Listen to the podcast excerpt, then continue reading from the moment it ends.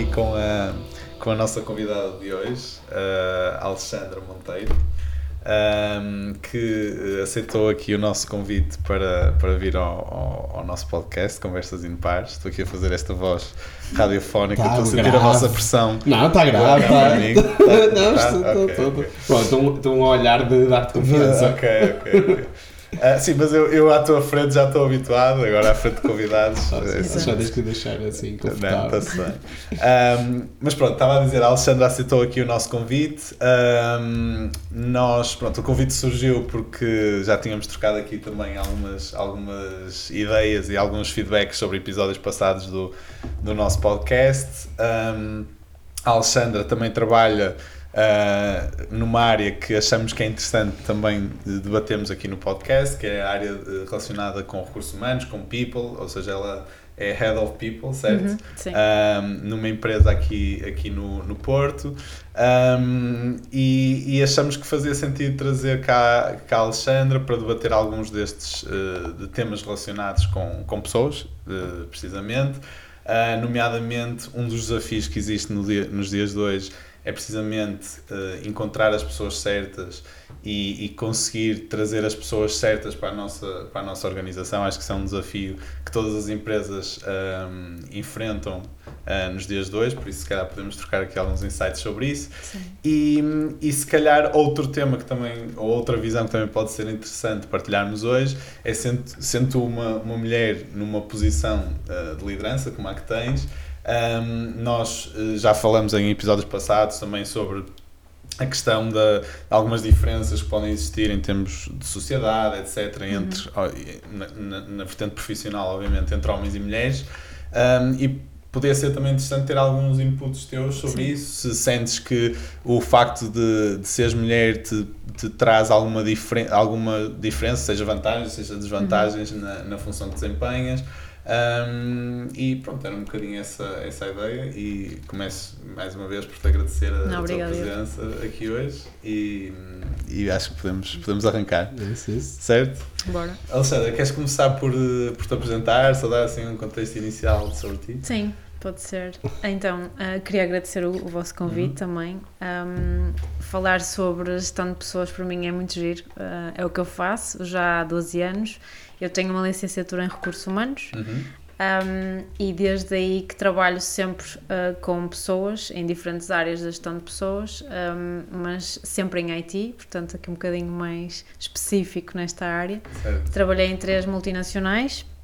Hoje trabalho numa que é, não sei se posso dizer. Sim, posso, Passando- vontade. passando, aqui o branding Sim, sim, sim. a Cocos. Um, e, e sem dúvida que esses temas que foste tocando, quer da atração de talentos, quer de como é que se pode ter aqui uma receita mágica para gerir pessoas, são, são muito importantes e fazem parte do meu dia a dia e acho que do dia a dia de todas as pessoas que lidam com pessoas.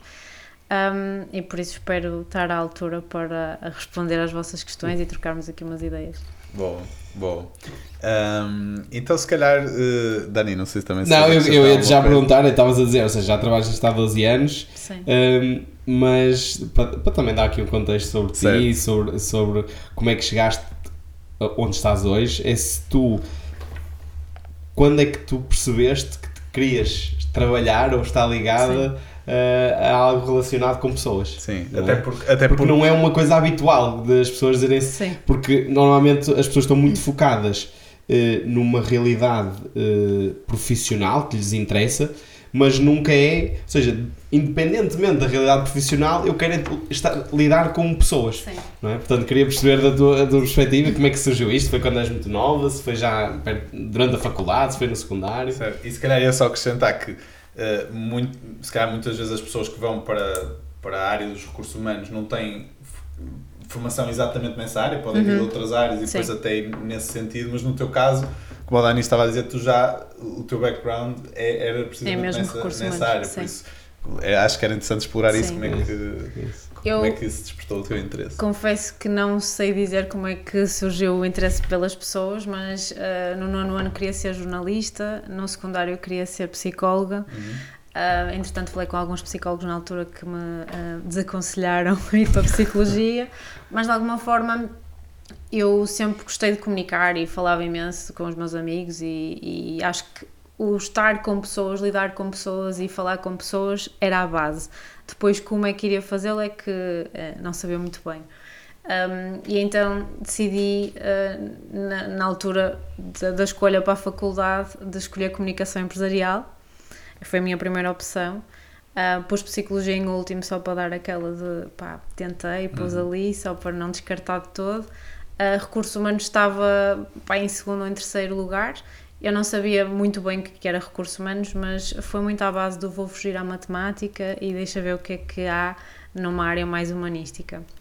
E depois uh, entrei em recursos humanos e quando vi uh, que era em Vila de Conde chorei, portanto essa foi a minha primeira, a minha primeira reação. Ah, mas tu na altura quando puseste, quando puseste recursos humanos, não sabias onde é que era? Era no Politécnico do Porto e nunca associei que a faculdade fosse em Vila de Conde. Ah, ok. eu fui ver a morada específica. Okay, okay. Mas és de onde? Sou da Meia. da. É super perto. Okay, Depois aquilo funcionou muito bem, mas tinha os meus amigos todos na altura a irem para o Porto e eu pois. pensei, pá, como assim? Vou agora, é, vou agora para a Vila de Conde yeah, sozinha. Exatamente. E os meus amigos estão todos no Porto, sim. Yeah. Mas deixa-me fazer, antes de entrar na parte de recursos humanos, tu disseste aí um ponto interessante, que é a tua primeira escolha foi eh, comunicação empresarial. Certo.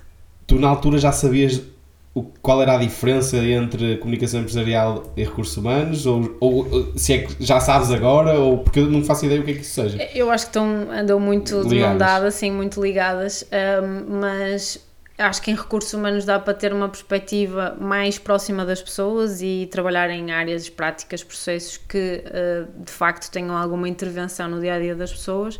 Comunicação empresarial, uh, confesso que não sei muito bem aos dias de hoje o que, é, uhum. que é que se pode fazer, mas diria que é muito mais o branding das empresas para fora Exato. do que uh, recursos humanos é um bocadinho mais para dentro uh, e para o dia a dia das pessoas e tocar na individualidade de cada um. Sim. Certo, depois eu acho que essa parte de comunicação empresarial deve ter mais a ver, a ver mesmo precisamente com essa parte do branding, Sim. etc., da imagem que, que, a empresa faz, como é que está presente nos, nos vários canais que, que existem. Sim.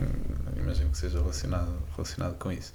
Um, Mas pronto, estavas a dizer, ou seja, sim. depois, ok, recursos humanos, Vila do Conde. Sim e entra em recursos humanos e, e no primeiro semestre é, é assim um choque porque é tudo introduções de tudo, introdução aos recursos humanos, introdução à psicologia, introdução à economia, introdução ao direito e eu confesso que na altura um, foi muito mais introdução à praxe uh, e à noite académica, fazer ali o salto para, para a parte do ensino superior. Que também promove Também promove imenso, humanas, promove né? imenso, promove imenso, sim. Aliás, até mais do que outra sim, coisa qualquer. Sim. Nós uh, estamos, fomos prós também. Mas eu acho que é isso que nos torna as pessoas que somos hoje e até profissionais. Por acaso a praxe ensinou muito o espírito de camaradagem, o uh, todos por um e um por todos. Acho que se levarmos um bocadinho a vida assim e mesmo nas organizações conseguimos ser mais eficientes e mais produtivos como um todo, não é? olharmos todos para um objetivo comum. Um, mas isto para dizer que o primeiro ano foi assim um bocado meh, passando a expressão. Uhum. Uh, as notas não eram maravilhosas porque uhum. uh, as, as noites académicas eram mais interessantes, mas também porque era tudo muito introdução. Uh, a partir do segundo semestre e anos seguintes eram um, áreas específicas de recursos humanos, portanto, aquilo que são práticas nas empresas eram cadeiras na faculdade, recrutamento e seleção, formação, gestão de desempenho, gestão administrativa de RH. Isto eram tudo cadeiras em que nós uh, tratávamos na prática e tínhamos mesmo casos práticos daquilo que depois poderíamos viver nas organizações. E há pouco estavas a falar, Bernardo, uh, de outras pessoas poderem vir de outras áreas uhum. um, para recursos humanos. Uh, eu acho, sou super fã da reconversão profissional uhum. e até de alteração de caminhos profissionais, uh, mas acho que por vezes falta um bocadinho esta Dessa, parte, este conhecimento de base, sim, porque psicologia, eu pensei em ir para a psicologia depois não fui, é facto, mas um, claro que há a psicologia das organizações que estuda muito mais este comportamento das pessoas num contexto organizacional, mas acho que se perde aquilo que são as boas práticas uh, de recursos humanos no dia a dia de trabalho. Uh, eu, eu concordo com isso e na verdade nós no último episódio estávamos a falar também uh, com, uh, com o Duarte sobre, um, sobre a situação uh, política uhum. e de educação no nosso país e eu até comentei, por exemplo, que que na Suécia a educação, para seres professor, tens que ter a base de educação e só depois é que te especializas depois num, numa determinada uh, área que vais ensinar. E, esse, e aqui também, se calhar, às vezes é importante tu dizer assim, não, eu vou trabalhar com pessoas, eu vou ter uma formação base pá, ligada a isso mesmo e depois assim é que começo a diversificar um bocadinho. Do que ao Sim. contrário, tu já partires de, uma, de, de algo que é um uhum. bocadinho diversificado e depois dizes agora eu tenho aqui algumas competências e até sei lidar bem com pessoas e agora vou ter uma posição de liderança com um grupo de pessoas. Sim. E eu acho que isso pode penalizar a organização caso decida por aí. E, e até porque eu acho que uh, quando, quando se pensa em recursos humanos, pronto, pensa, ok, recursos humanos, pessoas, mas eu acho que há muita gente que não tem uh, muita noção das várias áreas ou das várias componentes que podem Sim. estar dentro dos recursos humanos, não é? Um, e se calhar para algumas delas até, até uh, pessoas que vêm de outras áreas até pode ser mais fácil de entrar, mas há outras que certamente será, será mais difícil, não é? E recursos humanos cobre uma série de, de áreas diferentes uh, lá dentro. Não é? Sim, porque tens que pensar sempre um, no antes de entrares numa organização, e isto há de ser muito à base da nossa experiência também, não é? Antes de nós fazermos parte das empresas onde estamos hoje, tivemos um processo de recrutamento. Como é que chegamos até esse processo de recrutamento? E aqui já estamos a falar de RH, uhum. foi alguém que nos abordou, fomos nós que nos candidatamos, isto é tudo RH. Uhum. Depois há o processo de recrutamento e seleção em si, uh, e aí também à partida há sempre um profissional um, ah, de talent acquisition ou de recursos humanos a acompanhar. Uh, depois há a contratação da pessoa. Uhum. E depois, desde o primeiro dia em que a pessoa ah, põe o pezinho na, na, organização até o dia em que sai, há todo um employee life cycle que tem que ser cumprido. Lá está o inglês, não é? Uh, mas a experiência do colaborador dentro da organização, que tem N de áreas uh, em que RH um, está, está ligado, e depois há empresas que têm mais este suporte, menos o suporte, ou uh, managers que acabam por um, recorrer mais às pessoas de RH, outros menos mas eu acredito que um ambiente people first e assim com esta dinâmica de interação entre aquilo, aquilo que são que é o ambiente mais corporate e os gestores e uh, a parte people é mesmo importante. Pra, pra... Eu ia perguntar, desculpa, se existe algum. Ou seja, estavas aí a falar que há organizações que têm, têm mais presença ou mais se investimento. Que eu ia se calhar, mais investimento nessa área, Sim. mas eh, existe algum indicador ou como é que tu eh, consegues perceber nas diferentes uh, empresas qual é que é o impacto e como é que tu medes uh, o facto de haver esse investimento na, na parte de recursos humanos? É muito difícil, é verdade, mas um, há várias formas de o medir e há, há várias formas até de mostrar uh, esse sucesso ou esse, essa necessidade aos gestores das empresas. Uh, podes passar por NPS, por exemplo, uhum. né? inquéritos de satisfação dos colaboradores que permite, permitem perceber se tens mais detractors, se tens mais pessoas que vão promoters, influenciar, né? promoters, né? exatamente, uhum. pessoas que vão puxar pela, pela marca da organização e vestir a camisola. Um, tens também níveis de, de turnover ou um, taxas de retenção nas empresas, que na área tech é muito difícil. Acho que não podemos olhar por, por as taxas de turnover uh, para implementar ou não uh, mais práticas de RH, porque sabemos que é uma área muito ágil e muito volátil, onde há muita atração e há muita concorrência, portanto é fácil o pessoal mudar. Um, mas é, é uma pergunta difícil, Dani, na verdade. Eu, eu sei, eu sei, porque eu, eu, eu, pá, eu na, minha, na minha experiência profissional eu já tive pá, quase 40 empresas diferentes e muito ligado à indústria e serviços, uhum. não tanto ligado à parte de, de IT ou parte tech. Um, e, como é óbvio, vi organizações, umas com maior incidência e investimento na parte da RH e outras menos. Uh, também tenho a minha própria experiência na, na, dentro do Kaizen Uh, e, e, o que eu sinto é que depois é muito difícil para os administradores uhum. ou, a, a, direção tomar decisões sobre pá, vamos aqui investir em, em pôr o foco nas pessoas uhum. e o que eu sinto é só quando a empresa já começa a atingir uma determinada dimensão uh, é que começa a preocupar-se. Eu não sei se isso está Sim. correto. Porque, na verdade, se calhar deveria ser logo desde a base, não é? Se tu, desde o momento em que és uma empresa pequena e estás a construir a tua organização, deverias, se calhar, logo de início, não é? Porque ter essas preocupações, ter essas preocupações e cada pessoa que é recrutada, tu, tu teres uma, uma ligação e um acompanhamento muito forte, tanto no momento de recrutamento como na fase seguinte e, uh, e isso poderia logo desde o início, se calhar, fortalecer a cultura Sim. de uma organização. Uh, mas é muito difícil, eu, eu, eu, sei que a pergunta já sabia que ia ser difícil de responder, mas, mas uh, eu vejo que há muita, muita, muitas posições em, em, posições de liderança e de decisão, não é? Estratégica de uma organização que não, não sabem ou pelo menos não optam por essa via de Uhum. investimento forte nas pessoas. Certo. E, e, e também, a, também está aqui a surgir outra, outra, outra questão, outro, outro tema relacionado com o que estávamos a falar. Uh, porque tu falaste da questão do, do employee life cycle, ou seja, todo, a partir do momento em que, o, em que uma pessoa se junta a uma organização, todo o processo, toda a jornada da pessoa dentro da, da empresa. E eu sinto que, pronto, na minha percepção, em muitas empresas, um, ou seja, os recursos humanos estão muito envolvidos no, no processo de seleção, até, uh, até à entrada da pessoa na empresa, mas depois existe aí uma certa ruptura. Uh, uh, acontece, não acontece? Eu disse não. Foi um não irónico. Não, não, foi um Não? não verdadeiro. Ah, foi um não Sim. verdadeiro? Ok, ok. Pronto, mas é é isso, ou seja, eu Sim. quero também perceber a tua, a tua opinião. Ou seja, eu sinto que em, em, em algumas empresas isso acontece de, depois, a partir do momento em que a pessoa entra, hum, existe o, o, o envolvimento com os recursos Sim. humanos deixa de, de existir de uma forma muito Mais próxima. frequente, sim. E, e, por exemplo, estavas a falar da questão do onboarding.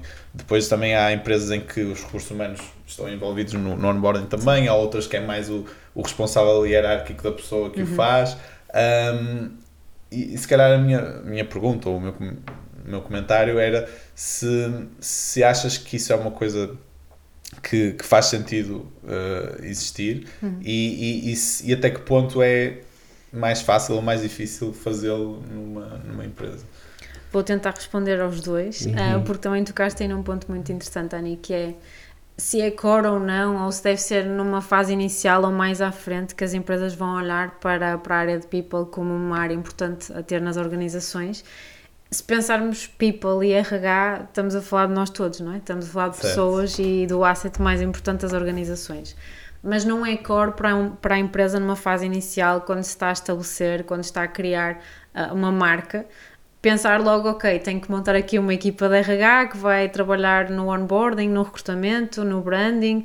Ah, não, não é core. É core é na altura recrutar pessoas para ah, apresentar valor aos clientes e depois perceber se há espaço para dar continuidade à empresa ou não. E eu entrei eh, na, na minha empresa atual muito nessa perspectiva. Eu estava a dizer ao Bernardo que fui a colaboradora número 10. E quando entrei, eu já fui, já fui fruto de um processo de recrutamento que alguém fez. Na altura foi feito por, por engenheiros e outras pessoas que lá estavam também.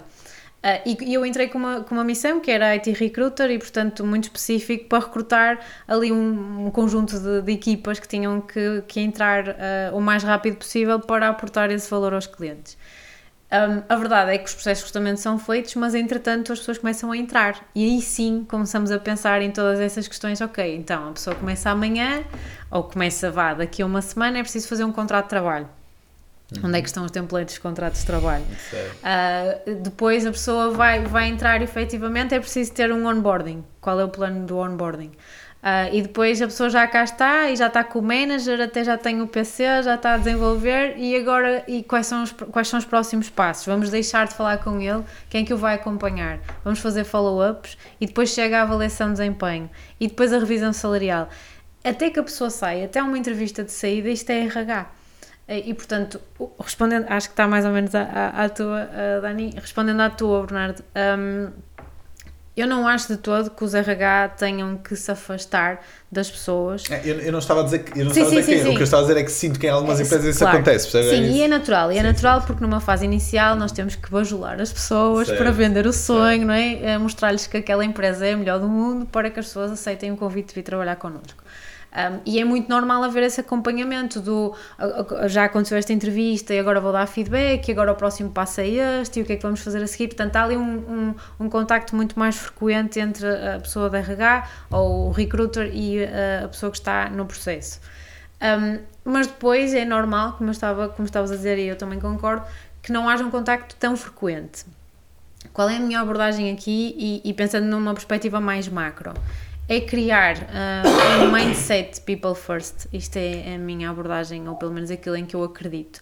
que vai acabar por ser cultivado e nutrido por todas as pessoas da organização. Ou seja, não tem que ser eu que sou responsável de people dentro da, da Cocos aí falar com o Bernardo, que é colaborador, mas pode ser o team manager do Bernardo que vai falar com ele, mas com o mesmo mindset que eu. E portanto é muito criar a cultura certa, é muito uh, olhar para as pessoas como um todo, mas efetivamente também com a sua individualidade e perceber o que é que o Bernardo gosta de fazer uh, nos, nos dias uh, em que não está a trabalhar, ou se o Bernardo tem filhos e se nós estamos a. a ter benefícios na empresa que vão, uh, que vão ser interessantes para o Bernardo uh, e para o, para o Dani que não tem filhos, estou aqui a fazer Sim, sim. toda uma história, uh, que, mas tem um gato, uh, podemos chegar uh, ao Dani que tem um gato, de que forma? E é pensar nestas pequeninas coisas que vai fazer a diferença. E depois é tudo uma cascatinha, não é? É tudo um, um, um mindset que se vai criando, uma cultura que se vai criando e não é necessariamente através do contacto frequente, mas sim da cultura envolvente. Eu concordo plenamente com isso porque eh, e, e também já ouvi pá, posições em- de direção e administração que dizem, pá, eu para mim acredito que o, o, o, o recurso- os recursos humanos eh, e a parte de, de gerir pessoas tem que ser feita pelos próprios departamentos. Certo. Ou seja, porque lá está, para um- para uma pessoa que está num departamento de RH é muito difícil tu ficares a conhecer ao detalhe as preocupações e a realidade individual de cada, de cada colaborador. Imagina-me, pai, Sim. tem clientes que têm mil pessoas. Sim, sim. Mil pessoas numa empresa. O departamento de RH, pá, nem que tivesse 100 pessoas, ias saber, tinhas que saber individuali- a individualidade de cada um.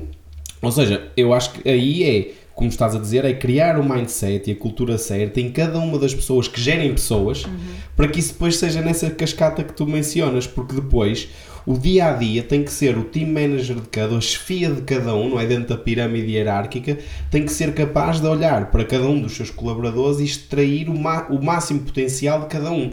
E para isso é preciso não só eh, ter as competências certas na posição certa, mas também garantir que ele está motivado, que tu entendes as dificuldades dele do dia a dia, de que forma é que tu compreendes o, o fora do trabalho para depois ele conseguir ser produtivo, eficiente e entregar o máximo de valor. Até, até porque eu, eu concordo plenamente com o que vocês dois disseram e, e até porque se não houver essa sinergia entre toda a gente, ah, mesmo que os recursos humanos queiram estar próximos da- das pessoas, no final do dia, não é? A, a pessoa reporta tem um determinado eh, chefe ou, ou, ou manager ou o que for, e por muito que a pessoa até possa ter acompanhamento dos recursos humanos, etc, etc se o manager Sim. não estiver também alinhado com isso, hum, vai sempre haver aí uma, um desfazamento, não é? Sim. E como é óbvio, os recursos humanos depois também podem ah, passar a mensagem, etc. E, e acho que há aí sempre coisas para trabalhar, mas há- concordo que essa, haver essa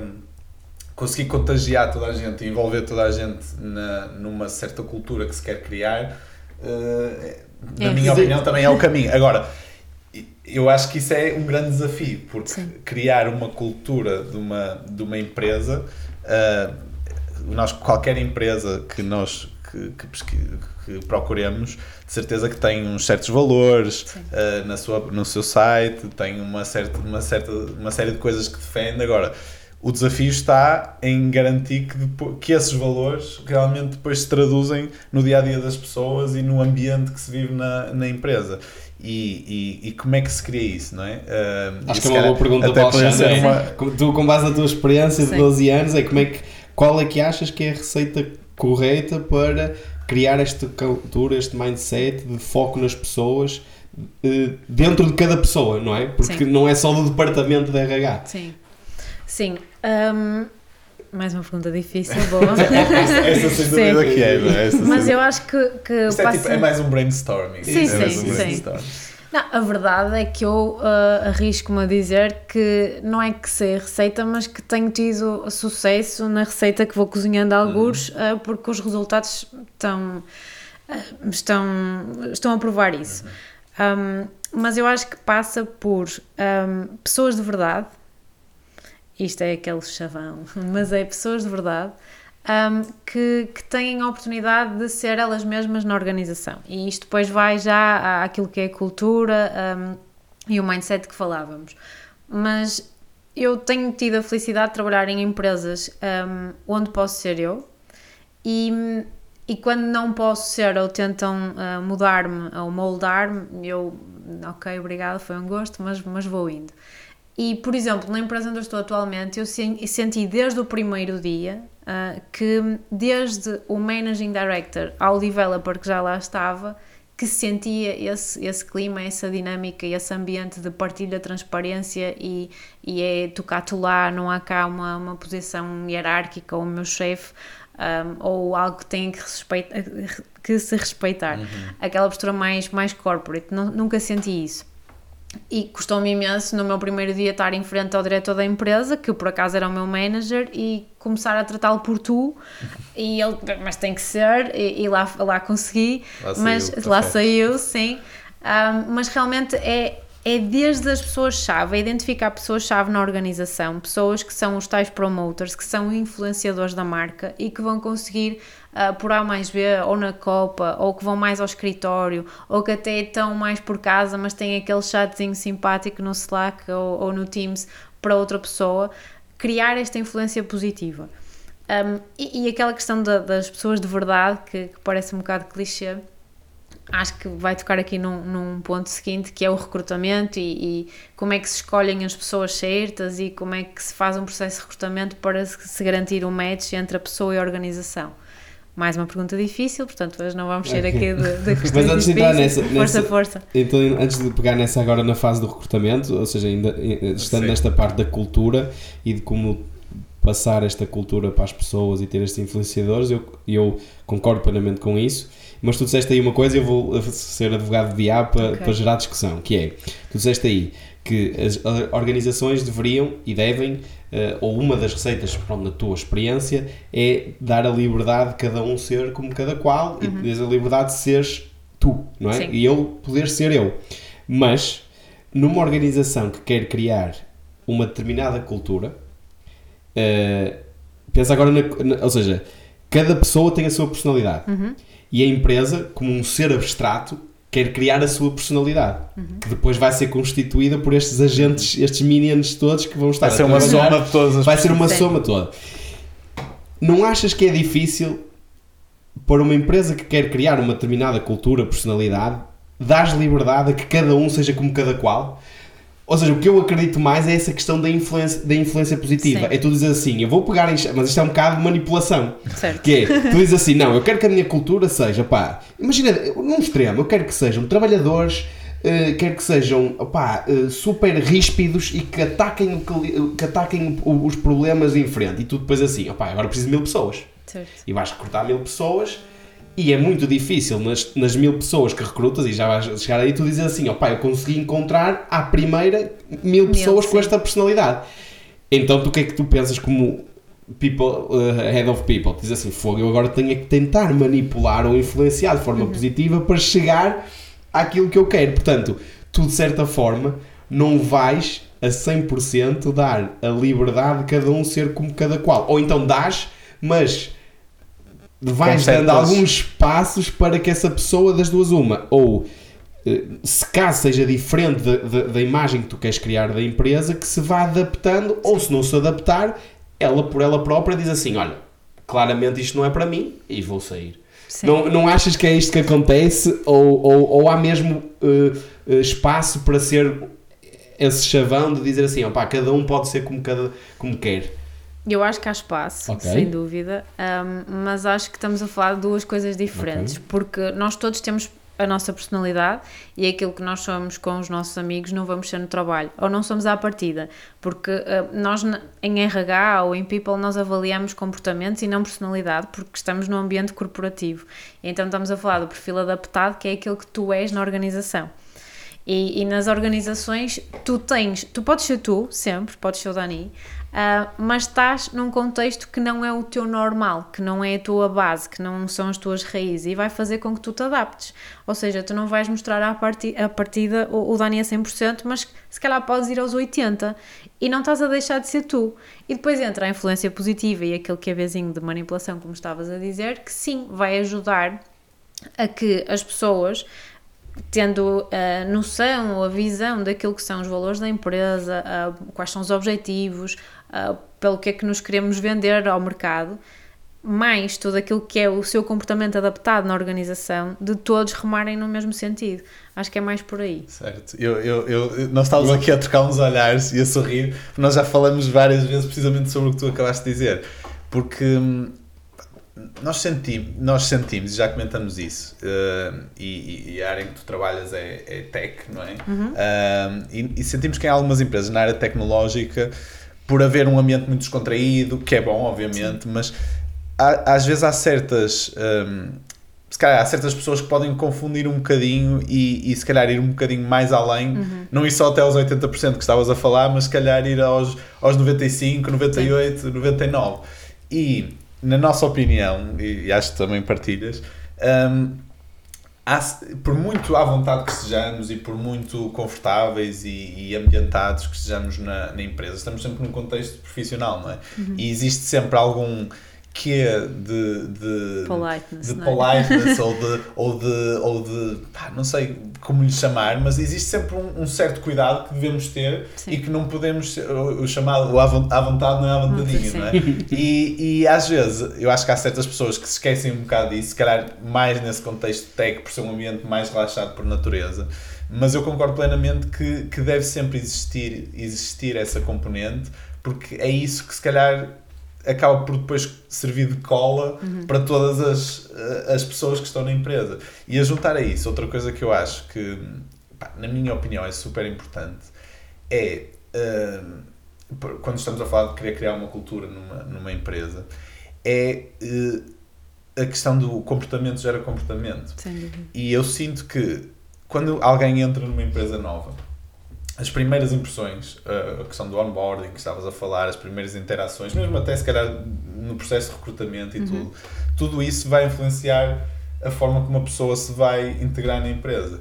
E, e principalmente quando ela entra e quando começa, a forma como é recebida pela equipa, a forma, as, as primeiras dinâmicas que existem, a forma como as pessoas interagem com ela e recebem uma, um novo elemento na equipa, depois vai condicionar não, não só a forma como a pessoa se sente, não só a produtividade, que se calhar se a pessoa se sentir logo mais confortável, mais ambientada, se calhar vai conseguir ser produtiva mais rapidamente, mas depois, quando essa pessoa tiver que receber um novo elemento na equipa também, se calhar vai, vai reproduzir muito o tratamento que teve para, para essa nova Sim. pessoa. E se, se, a pessoa não tiver sido bem recebida, etc., claro que isto não podemos generalizar, mas a probabilidade da pessoa, se calhar, depois já não está para se chatear tanto sim, em, sim. em, proporcionar uma boa experiência a quem chegou, um, será maior. E, e, na minha opinião, isso é, isso é muito importante também, não é? Sim. A minha equipa está sempre a ouvir eu a dizer que nunca se cria uma segunda primeira impressão. Exato. E isto é um impacto gigante, como tu estás a dizer. Um, e, e, a verdade é que depois conseguimos manipular um bocadinho, uhum. encontrando estas tais key people dentro da, da, da organização, para, por exemplo, chamá-los para ser buddy num onboarding, porque eles vão vender a empresa com, com um sorriso enorme. Uhum. Uh, e consegues manipular por aí, mas acho que é uma influência, uma manipulação positiva porque há outras pessoas que, por, por personalidade ou comportamentos que vão aplicar dentro da organização, já não vão ser tão disponíveis ou tão predispostas a criar este, esta ou a, a replicar esta tal cultura, apesar de gostarem de a viver, porque depois isto vai muito àquilo que é a realidade de cada um, não é? Certo. Deixa-me deixa, deixa então, eh, eh, nisto, fazer, uma, fazer uma, uma questão eh, dentro disto, que é... E depois eu lanço um tema um no tema seguimento disto, okay. mas no seguimento disto também. Que é... Um, como é óbvio, uh, tu uh, tens essa questão. Nós estamos a falar da manipulação. Eu há bocado lancei a palavra manipulação porque muitas vezes nós usamos. O que é que é manipulação e o que é que é influenciar, não é? é eu diria que é quase a mesma coisa. Manipular é se calhar. Tá, Manipular tá, tem uma conotação mais, mais negativa. negativa, mas o influenciar, pronto. E, e, por isso é que eu acho que é importante e, e ser aberto sobre isto. Sim, há influenciação ah. para o lado que a empresa quer. Eu, se criasse um negócio, ia querer que desde mim até no futuro todas as pessoas abaixo, que elas se guiassem e fossem influenciadas positivamente para a visão que eu tenho da minha própria organização. Uhum. Portanto, eu acho que isso é super positivo. E, por exemplo, nós no Kaizen temos muito esse, esse, essa questão dos, dos buddies, ou nós chamamos os tutores, em que cada pessoa dentro do Kaizen tem o seu tutor, uhum. que segue para a vida dentro da carreira, como se fosse um irmão mais velho ou um pai dentro da organização e que de 3 em 3 meses existem reuniões, para, para fazer essa assessoria uh, que lá está, tu dizes assim, pá, mas e os RH não estão envolvidos? o que, o que está na mentalidade do Kaizen é, pronto, o, a cultura tem que partir desde o número 1 para o número 2, para o número 3 e, e descer essa escadinha e agora somos 400 e tal e tentamos manter essa mesma cultura. Mas, eu, aqui vem a minha pergunta que é, eh, todas essas questões do onboarding e das dinâmicas e desta influência, ter os key people que vão influenciar positivamente de cada uma das pessoas novas que entram, não sentes que é muito mais difícil uh, em ambientes remotos? Era, era isso que eu ia perguntar precisamente. porque tipo, imagina, Sim. eu no Kaizen sinto que isso funciona super bem. Porque nós, opá, somos uma equipa jovem, uh, vamos sair à noite juntos, vamos uhum. jantar juntos, estamos, estamos no escritório juntos, apesar de não estarmos todos no escritório ao mesmo tempo, todos os dias. Sim, mas, mas, tem contacto. mas temos muito contacto Sim. presencial e cria-se uma cultura Pá, e, é, e, é, engraçado porque os meus amigos todos que vêm pessoal do Kaizen têm, uma, têm uma expressão engraçada, pá, vocês vieram todos da mesma forma, que são tipo, muito parecidos. Sim. E isso às vezes pode ser, uh, pá, pode ser negativo, mas na sua maioria eu acho que isso é positivo a ver uma empresa que tem essa, essa cultura. Uh, e eu acredito que, por exemplo, o Bernardo, pá, numa empresa como a Revolut tem 6 mil pessoas ou 9 mil pessoas, pá, nem sei, uh, 7 mil. todas a trabalhar à distância em países diferentes, como é que tu consegues criar esta, esta cultura. Não sei Sim. se tens uma resposta para isto ou não. Mas... É difícil, uh, mas mais uma vez é à base da influência positiva. E há pouco tu disseste uh, influenciar as pessoas para uh, onde a organização quer chegar ou para onde quer ir. Mas esta influência é que eu acho que é muito importante termos um, ou de falarmos sobre ela, porque não é necessariamente para onde a empresa quer ir ou para onde o diretor da empresa quer levar a empresa é uma, é uma influência com base naquilo que são as pessoas e a individualidade delas. E eu acho, é, acho que isso é que é a parte gira, porque ao tu seres mais tu, ao tu seres a pessoa de verdade, ao tu seres transparente e teres liberdade, não é ter libertinagem, como há bocado estavas a uhum. falar, um, faz com que tu próprio consigas construir um pedacinho da empresa. Uh, o, o poder de feedback, o, uh, haver esta vontade para a partilha e para uh, opinar, uh, é mesmo importante e, portanto, importante, importante. Um, esta construção da cultura não é só a visão dos diretores ou do board ou de quem ou dos RH, de quem está uh, numa gestão de uma empresa, mas sim um contributo de cada um de nós para essa, para essa cultura. E concordo plenamente, e, e, lá está. Eh, nós, eh, por isso é que pomos cada uma das pessoas, por exemplo, uma pessoa, se calhar com dois anos no Kaizen, já pode ser tutor de um certo. novo que esteja a entrar. E, e eu, eu, sinto, desde que entrei, uh, e os mais velhos sentem isso, as pessoas que já entraram há 10 ou 15 anos no Kaizen, que muitas mudanças têm sido feitas, e nós, eu sou sincero, nós não temos um departamento de RH no Kaizen. E temos algumas falhas, não estou a dizer que não, mas.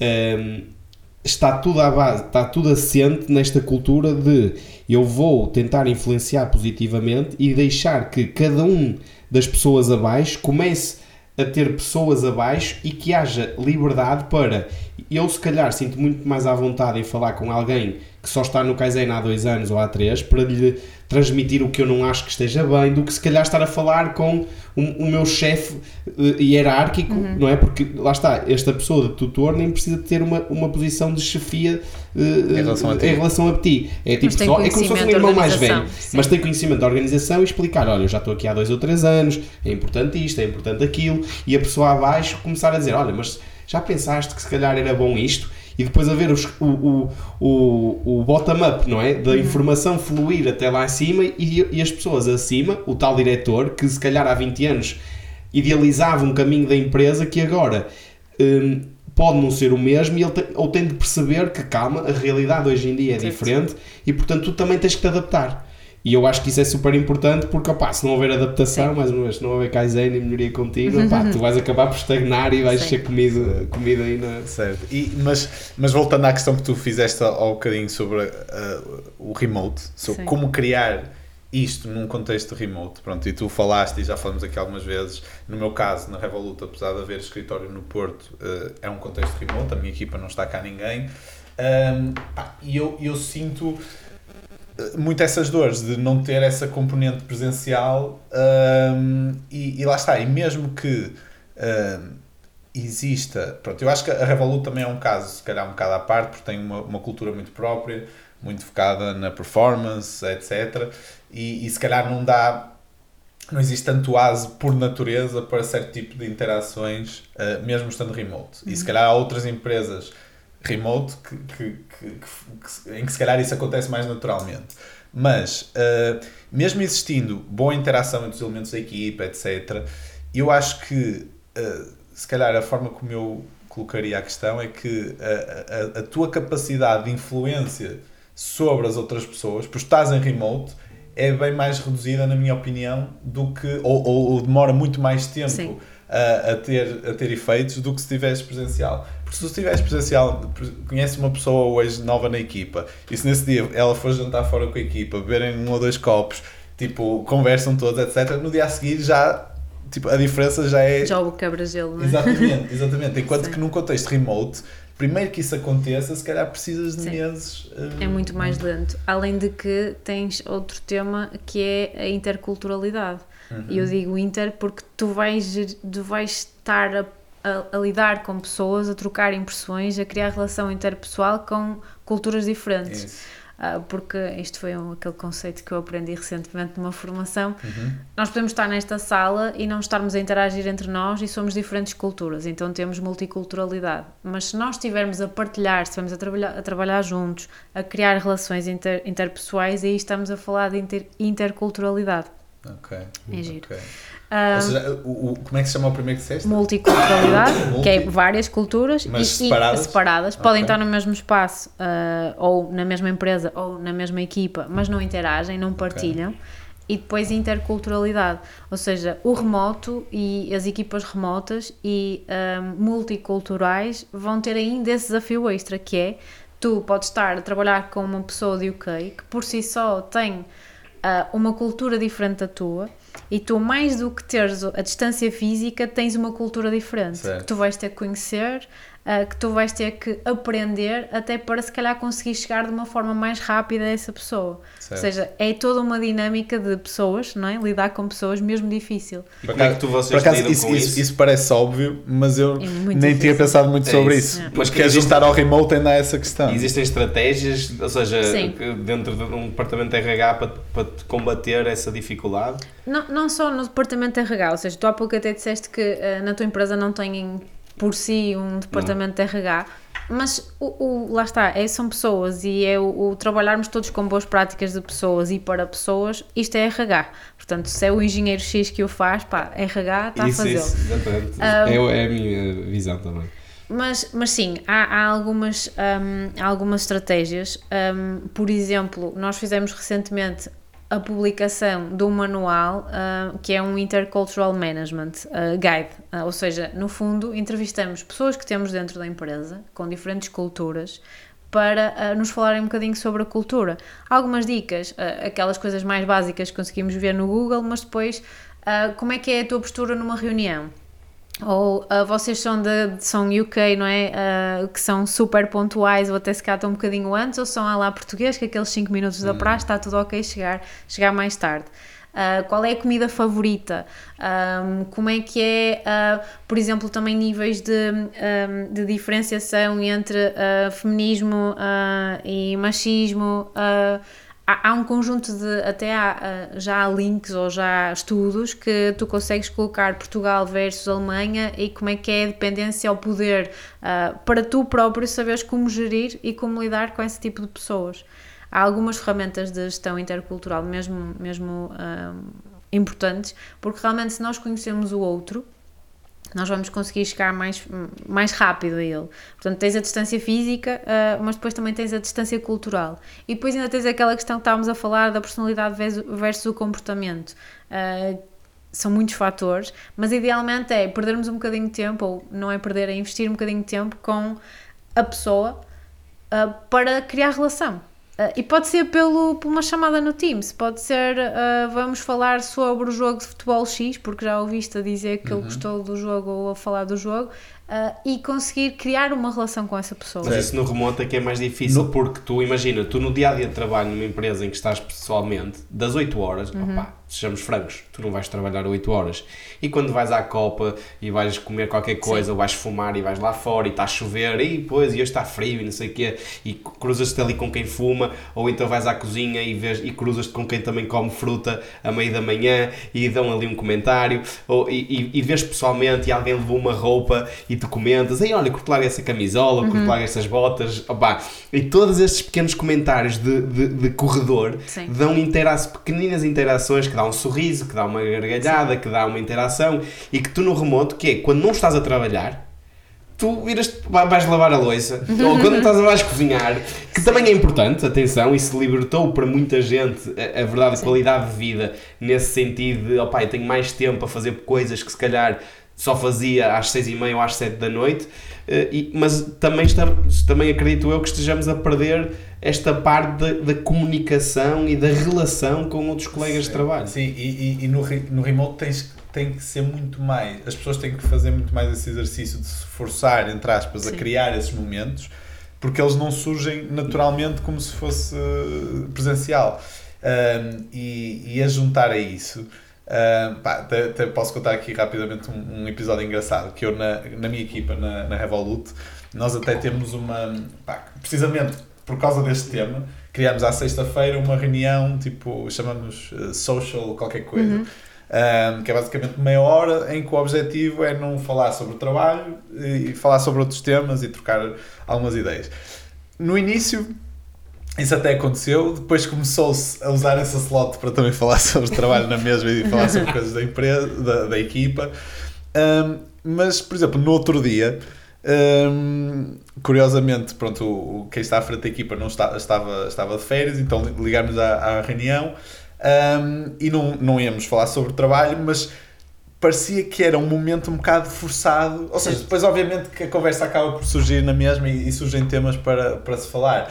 Mas naquele início parece que é um bocado uma, uma coisa um bocado forçada. Estás ali a criar um- uma slot específica para. Opá, vamos falar sobre o quê? Ok, pode ser sobre o que quisermos, mas tipo, ah, há- alguém acaba sempre por puxar um tema e fala-se e falou-se, mas não é uma coisa natural como, como seria Sim, se- como encontrar fosse os exemplos que eu dei há bocado, encontrares lá fora a fumar, encontrares na, no, pá, na, na- Mas na- podes ir começando um a um, ou seja, Uhum. tens uma call, vamos ligar a câmara e tenta, tenta eu também sou muito da abordagem pelo exemplo, não é? Então, se Uhum. eu, vou se eu te vou ligar, vou ligar a câmara e tu, inevitavelmente, vais ligar também porque não vai, Certo. vai ficar ali aquele, aquele momento mais awkward. Não, isso- isso por acaso- isso se por é Boas ou práticas, não. nós Opa, temos com boas práticas, sim. na, na Revolut quase toda a gente, quase toda a gente Sim, liga isso sim. por acaso. Sim, às vezes, ah, estou aqui com um problema na câmara e tal, sim, mas, sim. mas sim, é, Ou, é uma ou boa então, prática. tipo, naquelas calls em que tens, tipo, mais gerais, em que tens, sei lá, 30 pessoas e Claro. estás lá só a assistir, Uhum.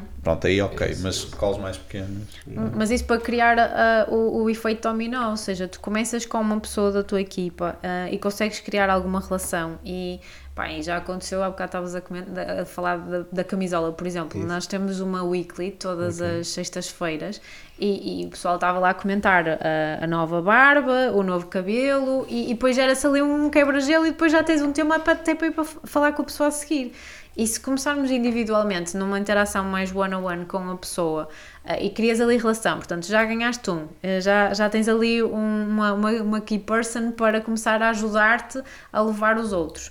Eh, E depois começa a ser o dominó e começa a conseguir influenciar positivamente estas dinâmicas que eu também confesso que apesar de gostar muito de falar com pessoas, não adoro, porque tenho esse tenho também esse feeling de ser muito forçado e vamos agora falar do quê? E é, parece a tertúlia do X, não é? Isso, isso, É difícil, é, é forçado e até para pessoas que são mais espontâneas, aquilo pronto, agora vou falar do quê? Nem, nem, nem, nem tenho um tema, mas acaba por surgir e por fluir com base em interações mais individuais.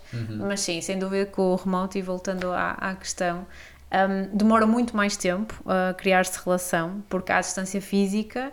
Um, e depois tens esta questão também das culturas, se aplicável, não é? Mas um, sem dúvida que o não ver diariamente, uh, pá, a pessoa esquece, não é? olhos que não veem.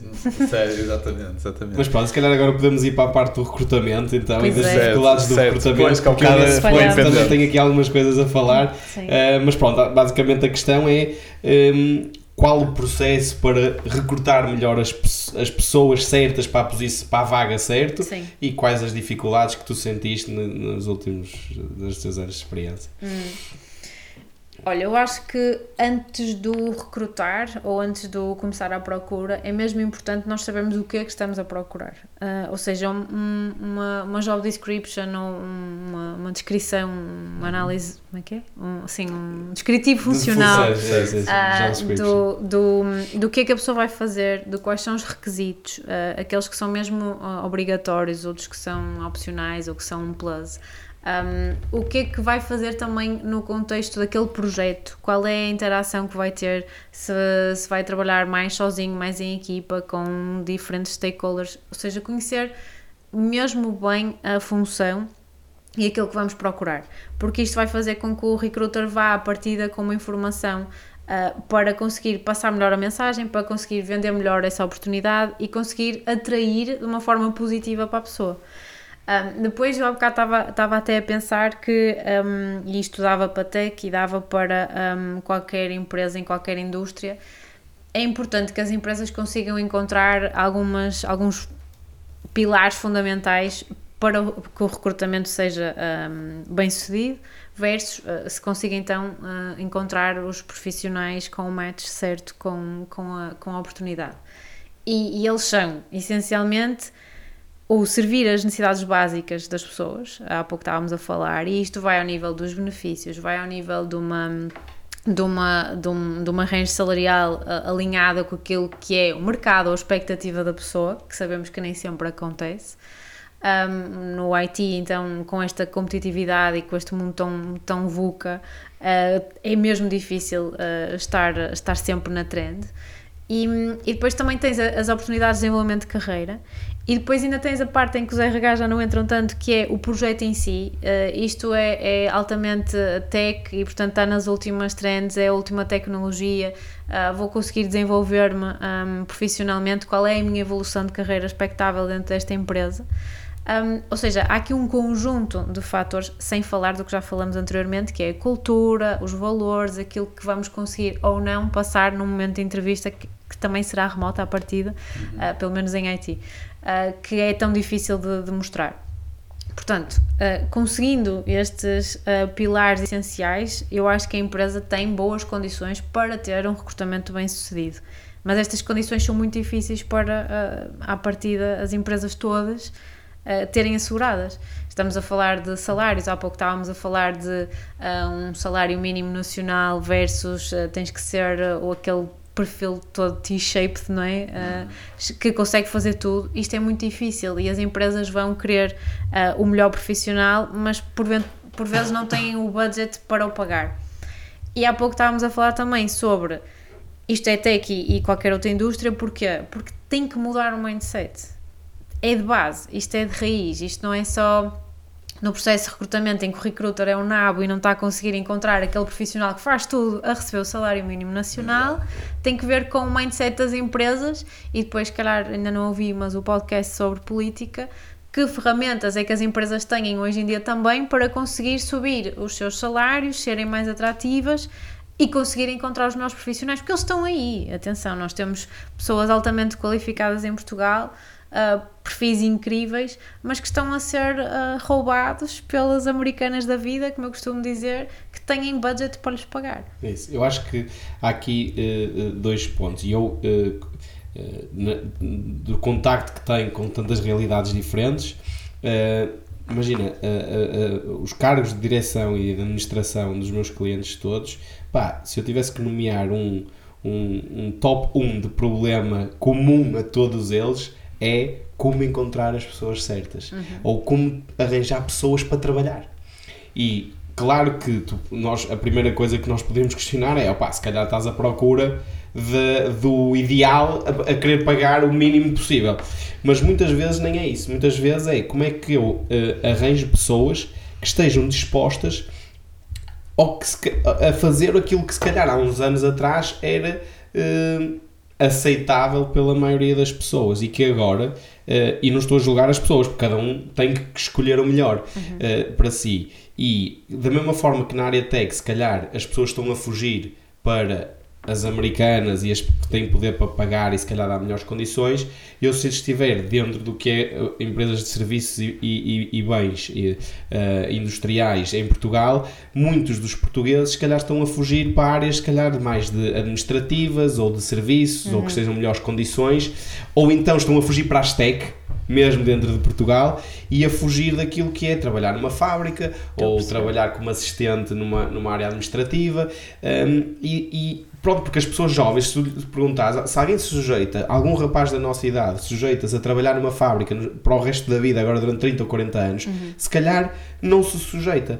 E quais é que são as, as as, as soluções, não é? E era aqui essa discussão, é quais são as soluções para as empresas arranjarem pessoas para trabalhar. Sendo que, deixa-me já aqui uh, pôr um, um, ponto que depois podes desenvolver, que o que eles estão a conseguir, na, na verdade, é com imigração. Certo. E como da mesma forma, se calhar há 30 ou 40 anos, os nossos pais ou os nossos avós temos histórias que foram para a Alemanha e foram uhum. para o uhum. Luxemburgo, ainda hoje existem Sim. muitos imigrantes, mas como foram fazer trabalhos de fábricas em França, de fábricas no Luxemburgo ou de restaurantes em, em, em Londres, tu agora, e iam os portugueses para lá trabalhar na cozinha de, do restaurante de Londres, tu agora o português, e, e, que lá na altura as pessoas, os de lá, não queriam fazer esses trabalhos, tu agora em Portugal está-lhes a acontecer a mesma coisa. Sim. É os portugueses, mesmo as classes mais baixas dos portugueses, não querem fazer este tipo de trabalhos. Mas então qual é a solução, não é? Porque tem que haver na mesma uma base workforce para fazer estes Sim. trabalhos que não são tão atrativos, não é? Não podemos ser todos milionários, não podemos ser todos viver numa classe, classe uh, média alta e eu não estou, lá está, em Portugal está, muito, está no sentido oposto e estamos, lá está nesta questão da política, estamos com uma classe média que é só baixa, não é? Exato. Uh, mas, mas qual é que é a solução para as empresas, se é que há, para contornarem este obstáculo? Eu ia só, se calhar, só acrescentar aí uma coisa que falaste na questão da imigração, porque depois uh, muita, muitas, muita da mão de obra que se consegue através da imigração Uh, e vês, agora temos cá pessoas, pronto, não, não, falando no geral, não estou a falar da, da área tech, mas sei lá, pessoas que vêm de países tipo Bangladesh, Paquistão, etc., que vêm para cá dispostas a viver em condições que não são as condições que os portugueses uh, querem viver, não é? Sei lá, uh, algumas pessoas que vêm, tipo, homens que vêm sozinhos e vivem num, num, num quarto ou numa, uh, com mais não sei quantas pessoas e não sei o quê, que é impossível um português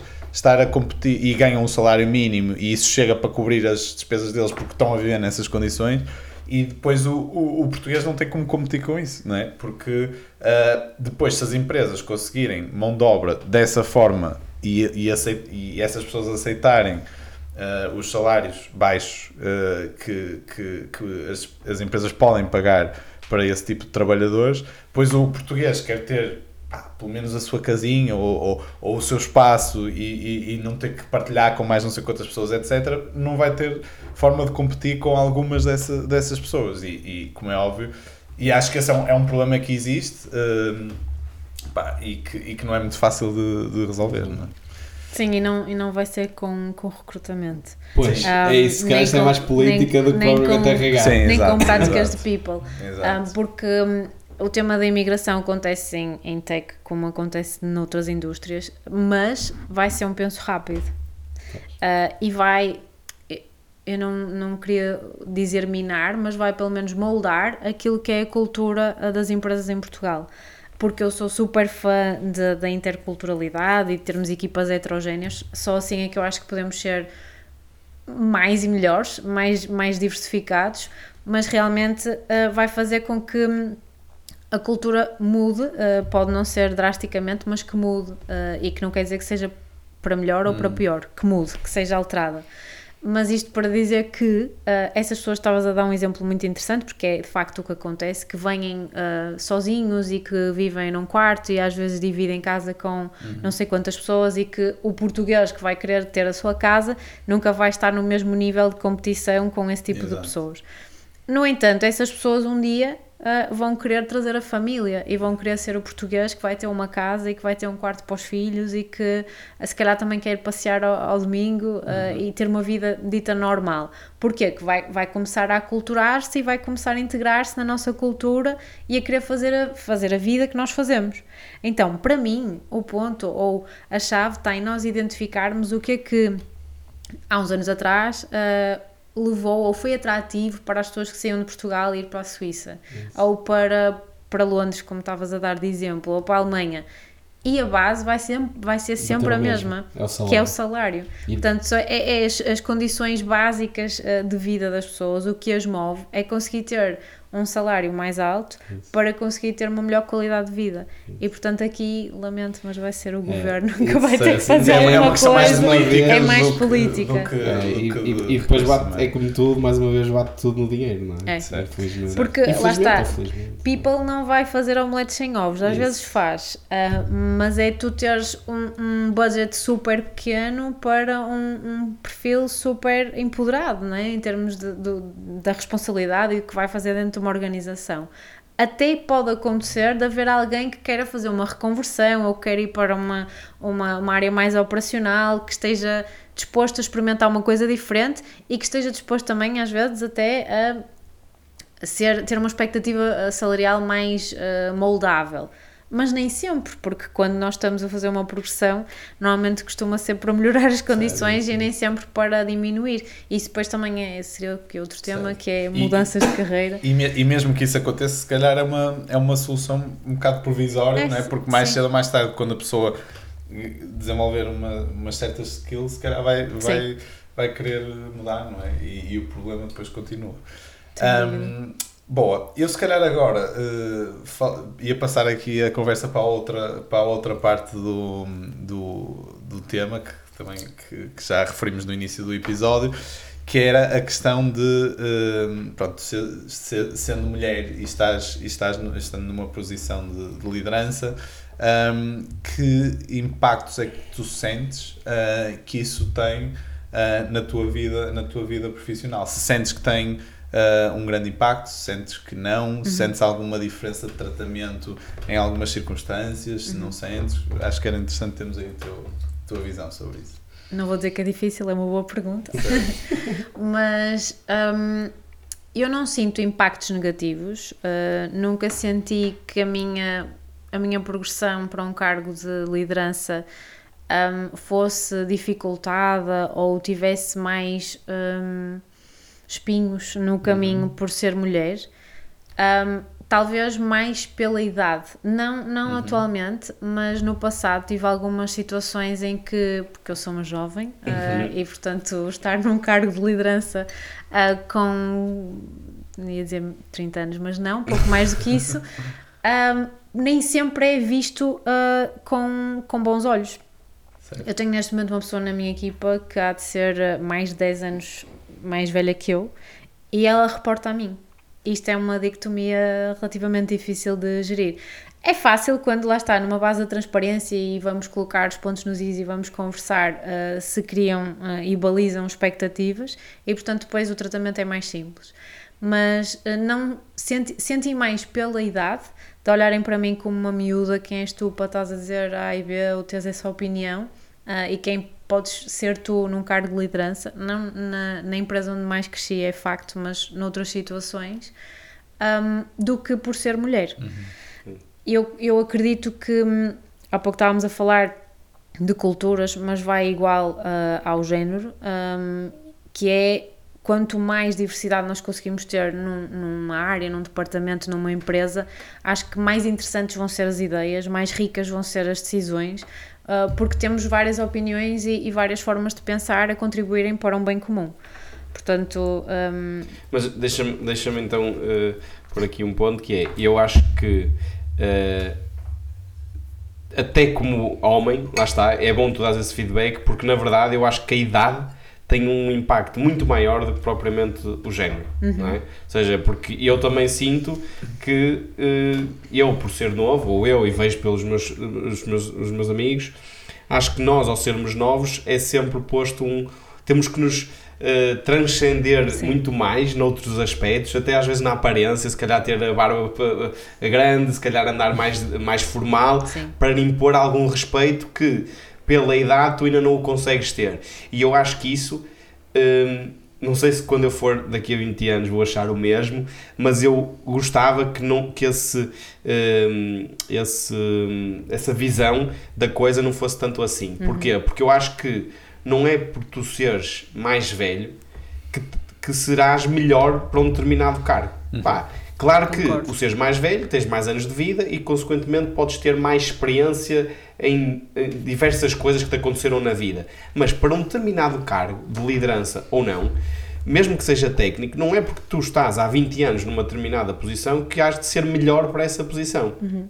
E acho que é muita questão das, de cada um individual de nós ter às vezes um complexo ou de ego ou qualquer coisa que dificulta que tu digas, opá, assim, esta pessoa abaixo de mim tem as competências para me liderar ou para uh, dizer-me o que fazer Sim. ou tomar decisões que eu teoricamente não estou a conseguir fazer ou não, não tenho competências para tal. Pronto. E eu, uh, pronto, acredito eu que isso funciona entre homem e mulher um, e, e, uh, e, e, pronto, e acho que deveria ser de alguma forma eliminado.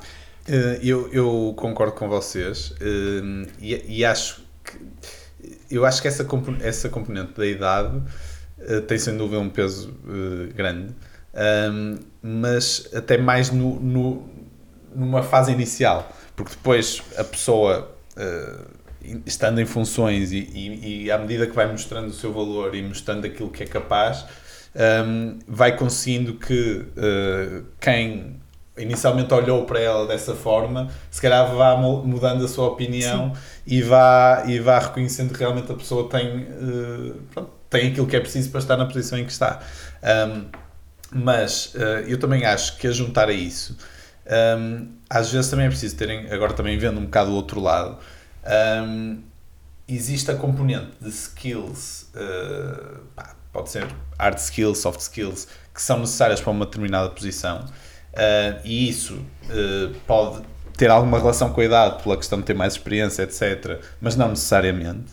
Uh, mas depois também existe uma certa componente que eu acho que todos nós, mesmo que inconscientemente, temos há sempre aquela, aquela todos nós temos aquele, aquela ideia de ok, temos que respeitar os mais velhos, tipo, uhum. tipo quem tem mais experiência de vida, que é, acho, que é algo que acho que é, é, claro, é natural e é saudável. E é, é saudável. Um, então eu acho que mesmo que inconscientemente, no, eh, mesmo que de forma inconsciente, nós acabamos por dar mais, uh, dar mais credibilidade ou dar mais respeito a quem uh, nós vemos que é mais velho e que se calhar já teve mais experiência, mesmo que não tenha que o ser assim necessariamente, mas mas acho que é, é, natural que isso aconteça numa fase inicial, mas realmente se a pessoa depois consegue demonstrar aquilo, aquilo, aquilo que vale e, aquilo que é capaz, depois essa, essa noção vai-se diluindo um bocadinho. E eu acho que, e eu acho que faz todo sentido, sem dúvida.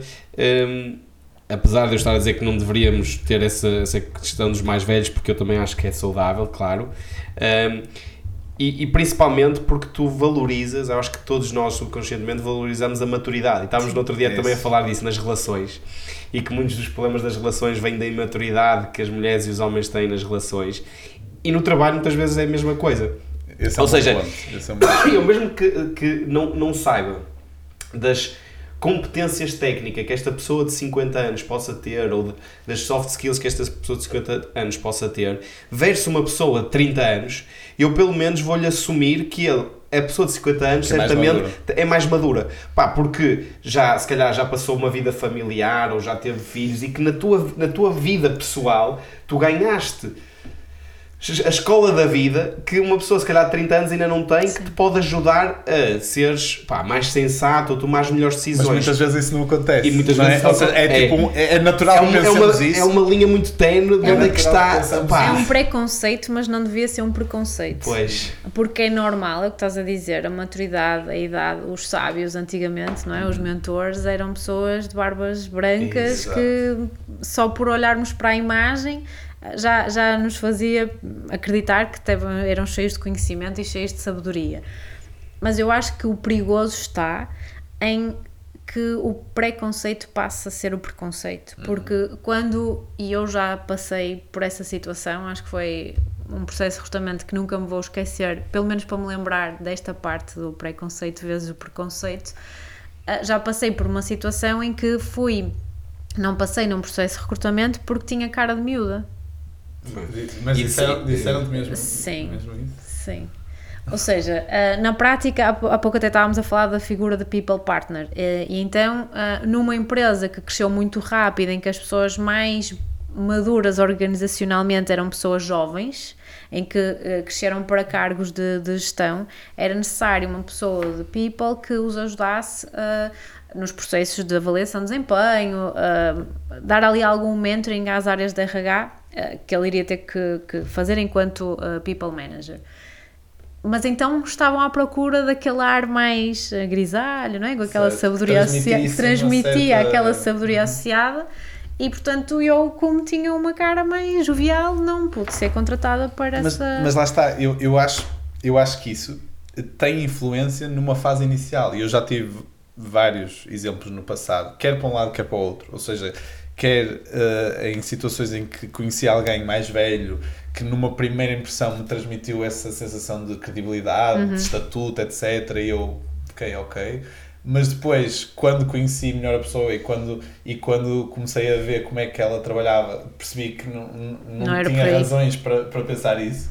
E também já me aconteceu o oposto, ou seja, de ver alguém que eu penso, ah, este puto, ou, esta, eh, esta, esta rapariga tão nova, ou qualquer coisa assim de género, E e numa fase inicial, e depois, mas depois, rapidamente, quando eu vejo a potencialidade, o potencial da pessoa, depois eu já nem penso nisso. Mas isso seja, já estão dentro da organização. Olha, quando Eh, tu, sim, tu cais sim, no pois. erro de poder ir ao, ao preconceito num processo de recrutamento. Tu quebras a à decisão. partida mas a está, mas aí, possibilidade. se calhar, mas aí se calhar foi porque o próprio processo de recrutamento eh, teve aí alguns, algumas lacunas, porque se Certo. calhar se efetivamente fosse um processo eficiente e que permitisse avaliar o, o potencial da pessoa Sim, sim. para além do- da sua aparência, não é? Eh, Mas estávamos a falar que logo à partida. deveria ser suficiente para tomar a decisão, Sim. não é? Mas nós próprios vamos É, com esse é preconceito o certo. processo de recrutamento, Certo. não é? É difícil eliminares isso, É não é? difícil, Porque tu sim. fazes isso na tua vida. Sim, tu vais claro, olhar para um claro. pai ou para uma mãe e se calhar vais-lhe assumir pá, que tu cresces com isso. Tu cresces desde miúdo a dar, olha, atenção, tens que respeitar o teu irmão mais velho, a tua irmã mais velha, os teus pais, os teus avós. Então tu quando chegas aos 30, 40 anos e estás num processo de recrutamento, pá, tu vais ter isso no teu subconsciente. E eu acredito que é um bocadinho difícil do preconceito não se tornar um preconceito. Uh, mas deixa-me, nós fomos um bocadinho aqui para a idade, porque tu Certo. claramente puseste logo a barreira de que nunca sentiste isso, mas deixa-me picar um bocadinho, porque há muita gente que, nesta, nesta questão de homem e mulher, que tem claramente uma, um bias, não é? Tem uma, uma visão de que não, pá, as mulheres são prejudicadas no, no ambiente de trabalho, nas questões salariais, às vezes até no- nas questões de, de, de respeito ou de, de, de- de credibilidade de, uma, pessoa- de um, de um chefe olhar para uma, para uma rapariga ou para uma mulher e dizer, opá, eu não vou hum, eh, valorizar a tua opinião porque és mulher ou porque és miúda. Pá, e eu queria perceber se tu conheces ou se da realidade das empresas por onde já passaste, se isto é verdade ou não. Ou seja, questões salariais e questões de respeito. Porque eu, na minha perspectiva, isso não é eh, de todo verdade. Ok? Sendo que, como é óbvio, há casos e casos e que, mais uma vez, Sim, muitas haverá vezes nem sempre- é. haverá sempre haverá exceções. sempre eh, exceções, como em tudo, e, e lá está. E há, e há casos de más práticas que muitas vezes também nem é de géneros. Há muitas vezes diferenças salariais entre homens que estão a fazer a mesma função. Sim, sim. Há desrespeitos por- perante um chefe que é uma mulher a desrespeitar um, um miúdo. Portanto, há, há más práticas, mas eu não vejo que isso seja ten- eh, eh, de uma tendência de ser, do, do- de, de favorecer o homem em detrimento da mulher. Sim. E queria perceber a tua, a tua visão. Eu concordo contigo, apesar de, eh, como o Bernardo estava a dizer, há, há verdades em cada contexto, não é? E, e- e- acho que o que foi acontecendo foi uma transformação também das organizações ao longo dos anos que eram normalmente mais masculinas, porque as mulheres há muitos anos atrás eh, não, não ficavam mais por casa, não é? Eram domésticas e esse era o trabalho delas inevitavelmente criou-se uma cultura mais uh, masculina nas organizações e isso arrastou-se durante bastantes anos. As mulheres começaram a entrar nas empresas não vou dizer que foi há relativamente pouco tempo, mas compara, comparando com os homens há, há, há relativamente pouco tempo. E é natural que esse, um, tu há bocado ias dizer tendencioso, essa tendência de nós pensarmos que um, os homens acabam por ter uma maior influência, isto é histórico, ou seja, nós, eu acho que é, é, é um bocadinho como estás a dizer, é mudar o mindset, mudar o chip, porque já não estamos nessa altura, já estamos numa altura muito mais heterogénea, com igualdade de oportunidades, etc. E, não, eu, eu ia só dizer que, que, que eu acho que isso também é, é um processo gradual, é. ou seja, uh, não se consegue decidir num dia, olha, agora há igualdade de, entre homens e mulheres, então tipo no dia a seguir tens o mesmo número de homens e o mesmo número de mulheres em posições de chefia uhum. e todos a ganharem o mesmo, etc.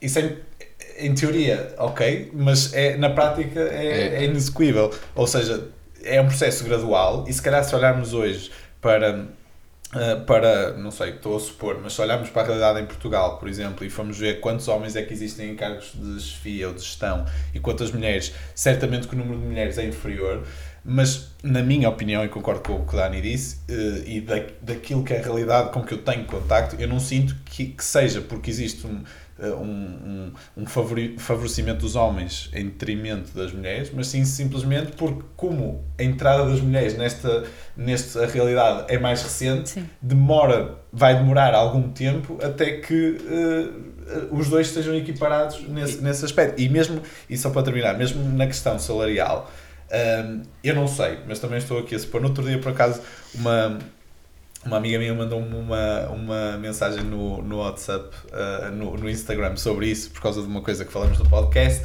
precisamente sobre a questão de, da média de salários entre, uh, em Portugal entre homens e, e mulheres. Uhum. E havia uma diferença. E a primeira pergunta que eu lhe fiz foi: Ok, mas uh, essa diferença está a comparar para pessoas na mesma função, os homens ganham mais X% do que as mulheres? Ou está a comparar no universo de todas as mulheres que trabalham em Portugal e todos, todos os homens que trabalham em Portugal, os homens ganham mais X do que as mulheres. Porque isso faz toda a diferença. Claro. Porque se for a primeira, se forem funções semelhantes, ok, concordo plenamente que não faz sentido e que é algo que, que, que tem que ser uh, corrigido. Agora, se forem todo o universo de homens e mulheres que trabalham, pelo motivo que eu acabei de referir, é normal que ainda não exista essa igualdade e que ainda exista algum caminho a percorrer uhum. até, até lá então, chegar. Deixa-me deixa pegar nisso, porque a mim chega-me a irritar, de alguma forma, quando eu ouço uh, mulheres feministas com estes argumentos que são indicadores, são KPIs errados que Sim. aparecem nos mídias, porque lá está, muitas vezes é o primeiro exemplo que tu deste.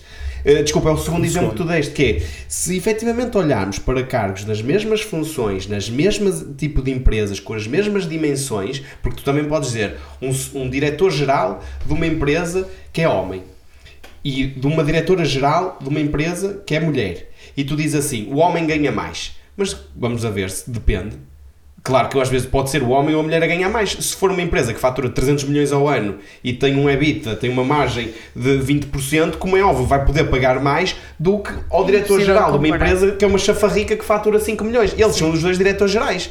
Mas a dimensão da empresa é diferente. Portanto, como é óbvio, a pessoa que está na maior empresa vai ganhar mais, seja homem ou mulher. Sim. E depois vem este, vem este lado mais feminista da coisa que eh, baseia-se nestes indicadores muito macros e que são irrealistas. E eu ainda vou mais longe dizer que acredito eu que nunca vá ser uh, possível ou natural chegar a uma posição de pura igualdade. Porquê? Porque continua a haver uma, uma, uma, uma vertente biológica uhum. em que a mulher, como é óbvio, tem uma preponderância de. Ou melhor, primeiro, é, é a única do ser, dos, dos dois géneros que consegue engravidar, portanto, muitas vezes vai ter que fazer, seja durante um ou dois meses em cada gravidez, seja durante uma ou duas semanas, tem aí uma, tem aí uma dificuldade que o homem não tem, e depois tem outra que é quem é que quer, dentro do casal, e isto já vais muito à, à decisão dentro do casal, quem é que quer abdicar quando é mais para cuidar da, cuidar da família. Que hoje em dia, muitas vezes pode até pode ser o, pai. Claro. Sim, claro. E pode ser o homem. Mas, mais uma vez, não é uma questão das empresas desrespeitarem a mulher. É muitas vezes o que acontece no seio familiar dentro da casa é que. E não é o homem que está machão que diz, não, não, tu, eu é que vou trabalhar e tu ficas a cuidar dos filhos. Não é continua ainda a haver, e não sei, pronto, tu na tua vida, mas certamente que há muitas mulheres ainda hoje, e que não se trata de feminismo ou machismo, que dizem, não, opá, eu quando engravidar ou quando for para criar uma família, eu prefiro ser eu mãe a a, tomar, de certas a abdicar coisas. de certas coisas para chegar a casa às 4 da tarde ou às 5 da tarde e não estar a trabalhar horas e fundos. Sim, mas é, mas é verdade, mas é verdade que eh, continua a ser esse o standard, não é? Sim. Ou seja, a mulher, a mulher passa pela gravidez e tem todas as condicionantes que isso, que isso traz em termos de, eh, de- do- do corpo, em termos da sua disponibilidade para trabalhar, etc, etc. Mas mesmo passando isso, a Sim. partir do momento em que, em que o bebê nasce e que é preciso alguém estar mais disposto a, a, a dedicar-se ao, ao bebê, hum, na, na sociedade existe ainda, eh, em grande parte, esse, esse foco em ser a mulher a ficar. A ficar. Agora, Mas eh, o foco por quem? Muitas vezes é, da própria, é, das, é das próprias acho que é geral. Acho que é geral. Sim, mas, que mas não é das dizer eu- eu- organizações. mas Sim, o que eu estou a dizer é, não, mas não é, de- mas o que eu estou a dizer é, não é uma decisão da organização. Não. Ou seja, imagina, tu, tens, tu crias uma empresa, tens lá mulheres e tens homens, tu não te vais dizer para as mulheres, ó minhas amigas, agora vocês é que têm que ficar cá a trabalhar, tu tens que dizer ao teu homem para ficar em casa. Claro. Nem o contrário acontece, a dizer, olha, tu vais ficar em casa e o teu homem, e nem vai dizer aos homens, a dizer, mas vais ser pai, mas a tua mulher é que cuida do filho e tu vais trabalhar. Isto não acontece. Não. O que acontece é, dentro do seio familiar, há uma decisão a dois. E nós podemos dizer, pá, mas normalmente a, gera, a, a- a sociedade é mais machista e, vai priori, e, e, e vão decidir. Mas, pá, mas isso depois é uma questão dentro da relação Mas- de cada casal. Cada é assim, casal decide. Mas, há- mas, mas principalmente, se calhar, em empresas mais pequenas, Uhum. não, não em empresas tão grandes, porque acho que é mais difícil isso acontecer, mas em empresas mais pequenas, eu acho que em certos momentos, hum, por exemplo, eu sei de uma história. Ah, não eh, contrata mulheres porque sabe que ela vai não, priorizar não, ficar em não, casa. não, até, até era um caso em que eh, era uma mulher que já estava na empresa, estava a terminar o, o período experimental ou, ou, ou tinha um contrato a termo certo que depois iria ser renovado para um contrato a termo incerto ou, in- ou interminado. E entretanto soube-se que, que, a- que ela estava grávida e já não renovaram por causa disso. Mas curiosamente, quem tomou essa decisão uma e a mulher. CEO era uma mulher. Portanto, Ah, exatamente. Era aqui que eu queria também pôr aqui esta discussão, que é, já tive uma vez uma discussão com alguém que era muito, pá, muito calorosa a defender os direitos das mulheres neste sentido e eu estava-lhe a argumentar isso. Imagina uma empresa que é eh, gerida e é- a quem é dona são mulheres, as diretoras são mulheres e têm que tomar decisões em relação a pessoas. Certo. Estão numa posição de liderança. E agora eu, eu até pus, põe-te tu nessa posição. Tu criaste um negócio, pá, pequenino ou não, e agora tens que tomar uma decisão, dizer assim, ó pá, eu agora tenho que escolher, os meus colaboradores têm que tomar aqui decisões. Ou seja, eu estava aí mesmo para esta pessoa que pensava assim e perguntei-lhe: tu agora dizias assim, eu agora tenho que definir aqui uma estratégia de crescimento ou definir aqui uma certas pessoas e tens na mesma posição duas mulheres.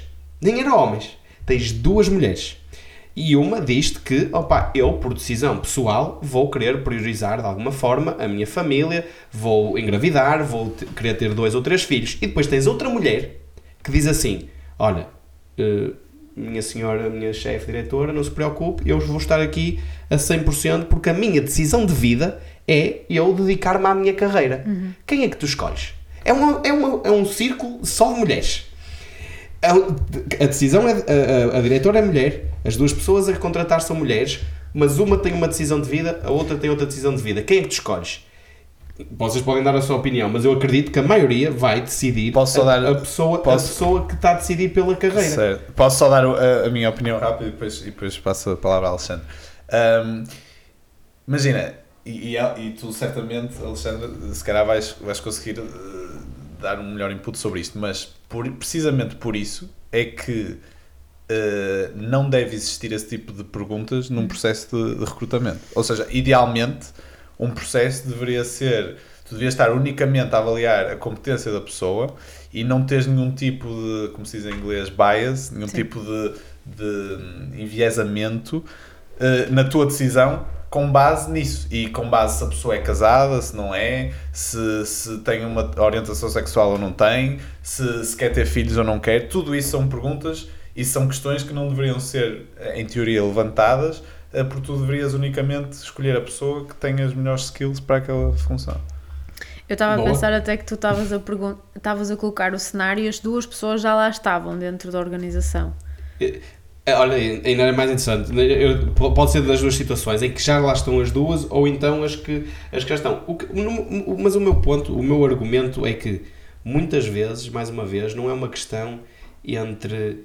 Pá, mesmo entre de homem e mulher. Certo. É mais pelo que isto representa. representa para o que negócio. representa, não, e o que representa na sociedade que temos hoje, que é verdade que há algumas decisões que são mais eh, preponderantes para mulheres do que para homens, porque há difer- ah, Sim. temos diferenças. Pronto, e às vezes não é uma questão de ser machista ou ser feminista, é caso a caso avaliar a situação. Sim. Pá, Eu acho que entra aqui a competência e a oportunidade. Uh, por isso é que eu estava a pensar que estavas a falar, as pessoas já estavam dentro da organização. Porque a pessoa que tinha uh, um- a visão de se focar na carreira vai ter a oportunidade. É o tempo certo, ou melhor, é o momento certo para ela evoluir e para agarrar uma oportunidade. A outra pessoa que decidiu focar-se mais uh, na família vai ter que ter é a oportunidade de, no tempo dela, regressar e ter o mesmo tipo de oportunidades. Que depois vai, vai é, lá está, é, o problema das oportunidades e do tempo é isto, é quando regressar pode haver uma organização muito diferente Claro. ao regresso. Imagina Quem que, tem a olha, passar à imagina, eu no outro dia estava a, eu estava a dar o exemplo de uma equipa de futebol. Imagina que tu dizes assim: tens uma equipa de futebol e dizes, eh, só homens, e tu dizes assim: olha, eu tenho aqui 20 jogadores, há 11 que são titulares e há 9 que estão a lutar para ser titulares. E há um deles que, pá, por alguma decisão, isto acontece nas lesões. Imagina, é um exemplo, pá, lesiona-se, teve um ano de fora. Os outros oito que eram suplentes treinaram, não sei o quê, não sei o que mais. Vão estar à frente Alguns dele. deles conseguiram entrar na equipa titular. O que esteja lesionado, oh amigo, tiveste o azar de lesionar. É isso. Quanto a estas questões das gravidezes, e se ficas nove meses de, de gravidez de risco, mais, imagina que depois ficas mais meio ano a cuidar do filho, por decisão, pronto, a, a de gravidez de risco não, mas imagina que pelo menos tomas a decisão de ficar. Como é óbvio, tem que haver oportunidade para ela chegar e retomar a sua posição. Mas não podemos esperar Claro. que ela- essa pessoa vá ter a oportunidade de subir para o nível em que a pessoa que lá ficou durante esse período que ela teve ausente chegou. não- não tinha que Isso é injusto. Sim, sim, sim. Não é? É injusto para a pessoa que lá ficou e, e a pessoa que está a decidir em cima não tem mãos a medir, não pode. Isto é, é ilusão, é viver num, num conto de fadas que não existe. E não Certo. existe em realidade Essa é nenhuma, nem parte de homens. de ser mulher. Pronto, é isso. É que, mas, mas, o que eu tô, mas o que eu digo muitas vezes é, é e isto é pá, é difícil, é verdade, vocês. Pá, a mulher é a única. Imagina, se os homens conseguissem engravidar e se fôssemos todos iguais, esta discussão fazia muito mais sentido. Que Sim, é, sim, sim, se sim. nós homens fôssemos capazes de engravidar e se houvesse uma, uma sociedade que não, olha, isto é totalmente igual em termos biológicos, mas aí não éramos homem e mulher. Sim, verdade. Não é? Tipo, às vezes quer-se chegar a este ponto de igualdade. Sim.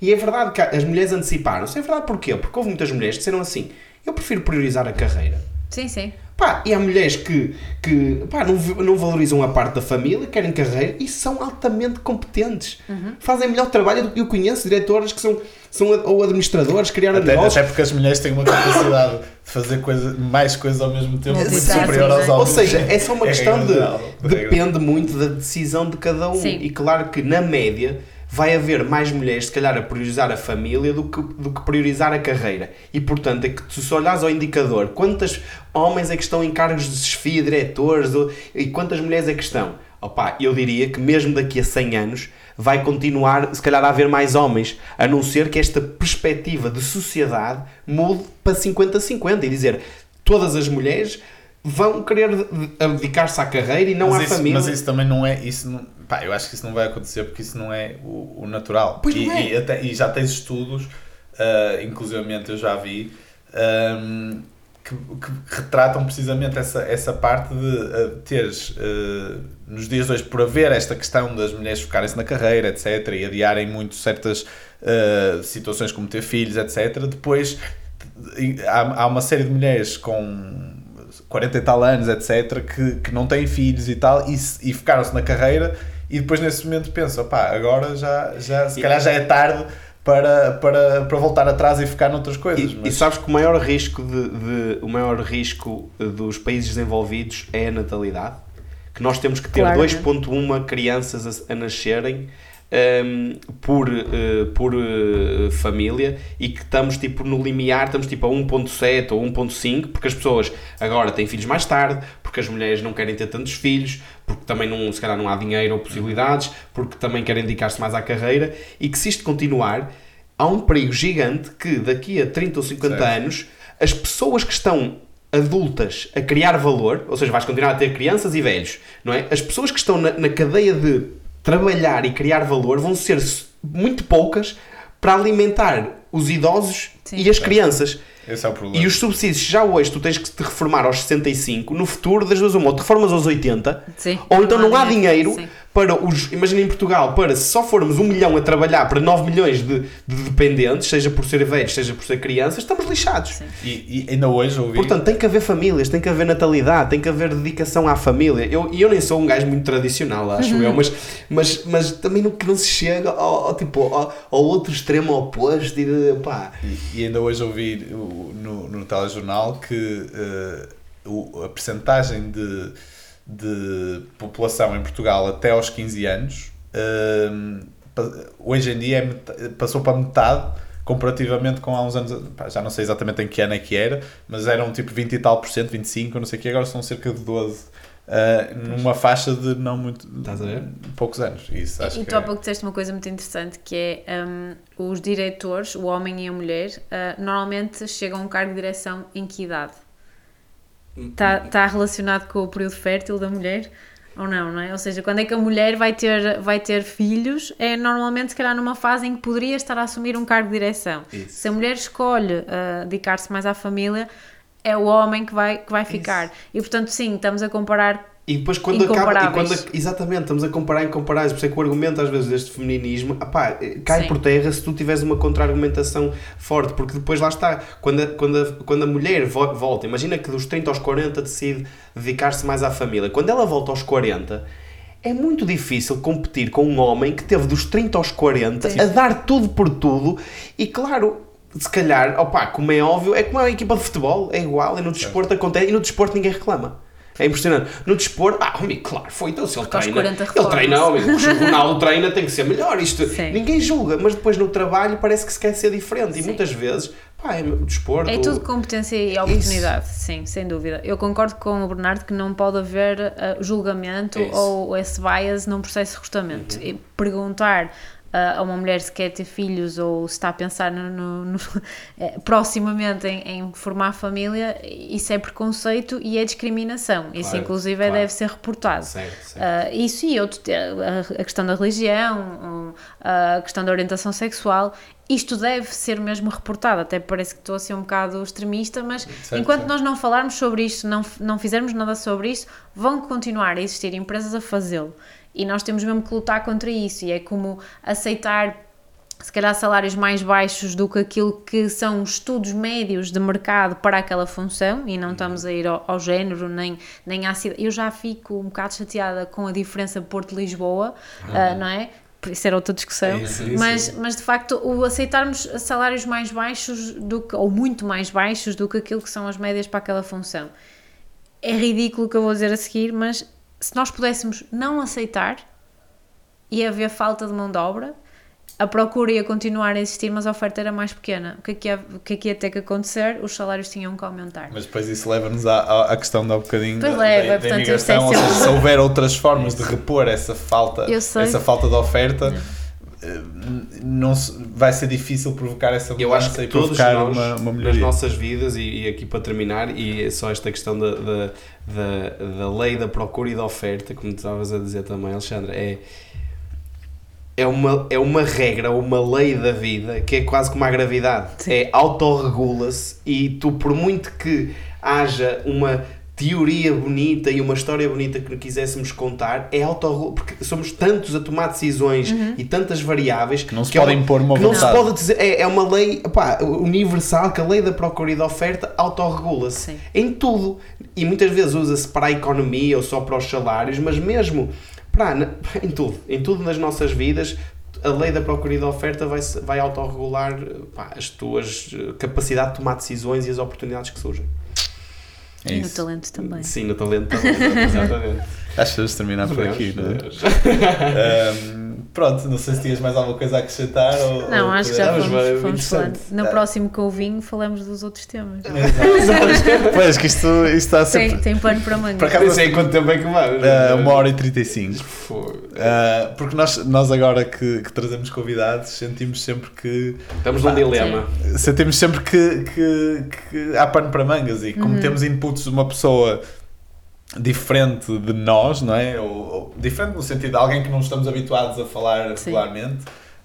hum, sentimos sempre que se quiséssemos ter aqui uma conversa de 3 horas uh, Tem que fazer ao possível. vivo com os snacks Exato, e um vinho e já Estamos- dá para mas duas ou temos um horas. dilema por acaso e é interessante falarmos disso, mesmo ainda estando a gravar, que é eh, de se deixamos estender um bocadinho mais, se cortamos um bocadinho aqui a conversa, percebes? Porque se calhar nós agora podíamos falar mais uma hora sobre Uhum. mais não sei quantos temas, mas depois se calhar fica um podcast de duas horas, Sim. duas horas e meia ou três, pá, e... As pessoas já não vão. É, torna-se difícil às vezes eu tomar acho. essa decisão. Mas haveremos de encontrar aqui a receita certa também para Exato. o podcast. Certo, é, e vamos recolhendo aí uns feedbacks para, do, de quem nos ouve para depois também nos ajudar a ajustar, a ajustar isso. Alexandra, mais uma vez obrigado. Obrigada, eu. Eh, Foi acho, que, Gosto. acho que é uma conversa super interessante, Sim, eh, sim. mesmo. E foi um prazer E- conhecer também e falar Exato. contigo. Pois, Já ouvi, já ouvi, sim, ouvi falar tanto do agora- Exatamente. Vens logo à minha casa, estás a ver? Exato. Olha, não me conheces, já, já vens à minha casa. Mas sim, Exatamente. mas muito bom. Sim. É isso. Ok. Obrigada. Até logo, pessoal.